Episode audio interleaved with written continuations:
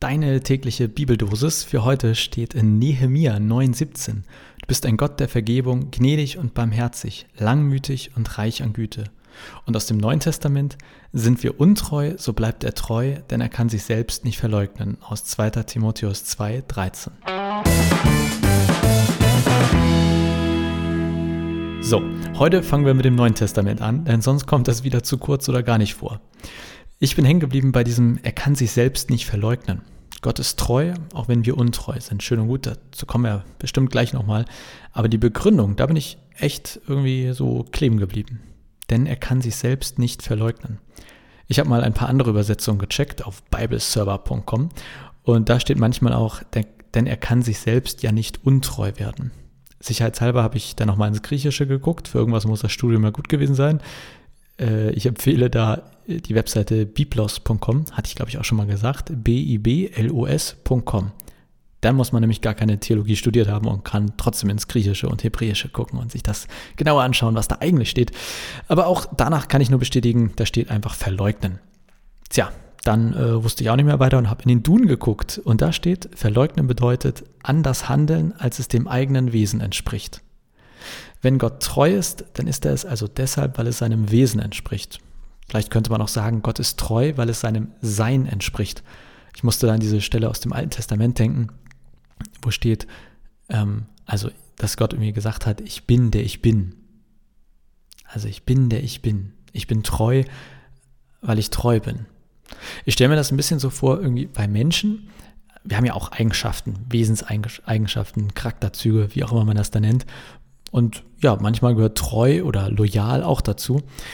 Aber ich würde sagen, es gibt bei den allermeisten Menschen eigentlich immer irgendwo eine Grenze. Die, Lo die oh, ist ein schwieriges Wort, die Loyalität zu einem guten Freund oder Arbeitgeber kann aufhören, wenn, keine Ahnung, wir ihn zum Beispiel strafbar machen würden oder irgendwie sowas. Und deswegen denke ich, obwohl wir Menschen Eigenschaften und Wesenszüge haben, die uns eigentlich ausmachen, wo man sagen würde, das ist ein treuer Typ, das ist ein echt ein loyaler Mitarbeiter, dann gibt es Momente oder Möglichkeiten, wo wir uns dagegen entscheiden, gegen diese Wesenszüge. Bleiben wir bei treu. Die meisten würden ja wohl sagen, dass sie in einer Beziehung mit Partner, Partnerin manches vergeben würden, aber niemals alles. Wenn der Partner jetzt so richtig krass untreu war, spätestens dann würden, glaube ich, die meisten Menschen sagen, so jetzt gehe ich, das reicht. Und das ist ja auch mehr als verständlich. Man würde vielleicht sogar sagen, das ist nur menschlich, so eine Entscheidung. Und genau das ist der Punkt. Denn aus diesem Vers heute lese ich, Gott ist anders.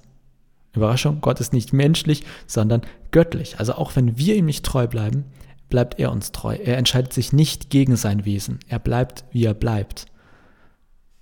Ich bin, der ich bin. Ich bin treu und ich bleibe treu. Ist das jetzt ein Freibrief? Vielleicht.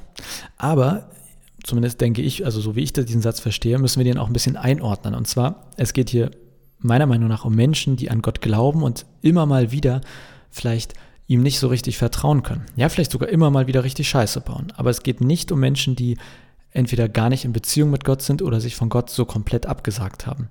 Und ich finde das deshalb wichtig, weil es deshalb aus meiner Sicht kein Freibrief ist, sondern, also nicht nach dem Motto, egal was du tust, Gott ist das alles egal, sondern für mich steht hier dahinter, der Grundgedanke bleibt erstmal, Gott sucht die Beziehung mit dir. Er will mit dir zusammen unterwegs sein. Aber wenn ihr zusammen unterwegs seid, wenn du in einer Beziehung mit Gott bist, dann hast du einen unendlich treuen Partner an deiner Seite, der nicht geht, wenn du mal Scheiße baust und der auch nicht geht, wenn du immer mal wieder Scheiße baust. Aber ich denke eben, es, also alles, was, oder wie sagt man, also jetzt bin ich ganz durcheinander hier. Also was ich sagen wollte, diesen Satz muss man, glaube ich, innerhalb einer Beziehung von Gott verstehen.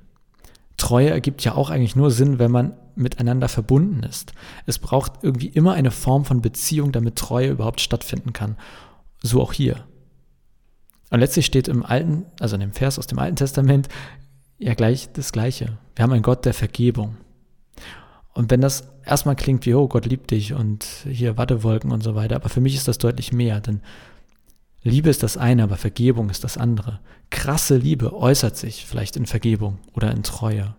Wie sehr Gott dich liebt, zeigt sich doch eigentlich erst, wenn es hart auf hart kommt. Ich denke gerade an ein älteres Ehepaar, das ich kenne, nicht besonders gut, aber ausreichend gut. Und ähm, ich weiß, dass er sie jahrelang gepflegt hat, als mit dem Alter immer mehr Krankheiten kamen und die Krankheit immer schlimmer wurde. Ey, das ist Treue. zumindest für mich, Treue im Alter, Treue in der Krankheit, das ist für mich Liebe. Ich bewundere das extrem. Manchmal kommen da auch echt, also da schießt das Pibi in die Augen.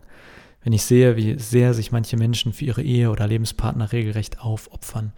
Wenn bei Beerdigungen immer, meistens sind es dann tatsächlich Witwen, die mir erzählen, wie viele Jahre sie ihren, ihren Mann gepflegt haben. Und dann denke ich mir, wie krass, genau dieses Bild malt die Bibel von Gott. Einem Gott, der immer mit uns ist, in jeder Krankheit, jeder Tiefe, der sich aufopfert für uns. Und das, das bewegt mich wirklich. Es ist irgendwie total unvorstellbar, dass Gott so sein soll und zugleich berührt es mich.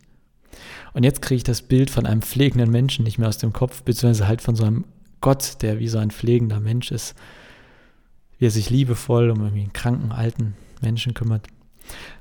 Vielleicht hast du ja auch so ein Bild oder kennst sogar jemanden, an den du gerade denkst. Und ey, das ist für mich Gott. Das ist für mich Gottes Liebe. Das ist für mich ein Beispiel dafür, an was ich denke, wenn ich lese, dass Gott treu ist. So viel für heute.